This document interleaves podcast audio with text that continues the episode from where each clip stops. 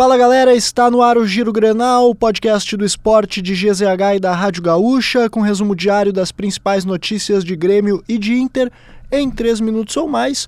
Hoje, quinta-feira, 12 de outubro de 2023, feriado, mas a gente está aqui. Quem está comigo aqui é Gabriela Ferreira. Tudo bom, Gabi? Tudo bem, Nicolas, e contigo? Tudo certo. Vamos começar com o Grêmio? Bora! Renato, que após a folga estendida, o Grêmio se reapresentou nesta quinta-feira para começar os trabalhos visando o confronto contra o Atlético Paranaense.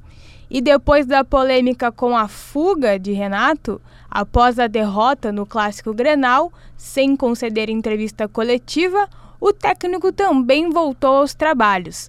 Renato foi para o Rio logo depois do jogo, ainda na noite de domingo. É, e a direção considera o assunto como superado, viu, Gabi? Falou em 0 a 0 e bola ao centro, aspas aí para o próprio presidente Alberto Guerra, e não vai mais comentar sobre o tema. Havia inclusive uma expectativa que Renato concedesse uma entrevista coletiva após o treino de hoje, o que acabou não se confirmando. O presidente Alberto Guerra esteve reunido com Renato antes da atividade, a portas fechadas. Internamente, o tricolor entende que o assunto está resolvido. Vamos para o Inter agora, que depois da folga se reapresentou nesta quinta-feira também e o primeiro treino visando o confronto contra o Bahia na semana que vem foi realizado hoje pela manhã no CT Parque Gigante.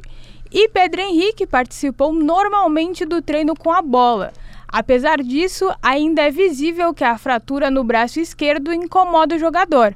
Os desfalques ficaram por conta de Valência, Arangues, Johnny e Rocher, que estão com as suas seleções para as eliminatórias. E justamente falando em eliminatórias, o goleiro Rocher foi preservado do jogo do Uruguai contra a Colômbia e por conta da fissura nas costelas que o presidente Alessandro Barcelos já havia adiantado após o clássico Grenal, Rocher começa a partida no banco de reservas. Assim, ele já é dúvida para o jogo do Inter contra o Bahia na próxima quinta-feira pelo Brasileirão. E tudo sobre Inter e Boca Juniors, válido pela última rodada da fase de grupos da Libertadores Feminina, você acompanha em GZH e na Rádio Gaúcha. E não se esqueça, siga o Giro Grenal na sua plataforma de áudio preferida, deixe a sua avaliação e ative o sininho para receber uma notificação sempre que um episódio novo estiver no ar.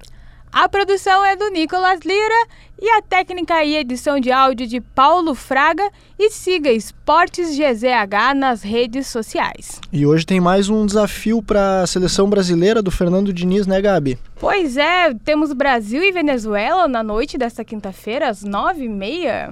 É verdade. Temos um palpite? Quer arriscar um palpite? Hum, eu acho que eu arriscaria num 2x1 pro Brasil. Tamo junto, então. Acho que o Brasil ganha até com mais tranquilidade. Vou postar num 2 a 0 Fechou? Fechado. E não esqueça que temos jornadas na Rádio Gaúcha. É verdade. Tudo aqui com a gente. Fica ligado.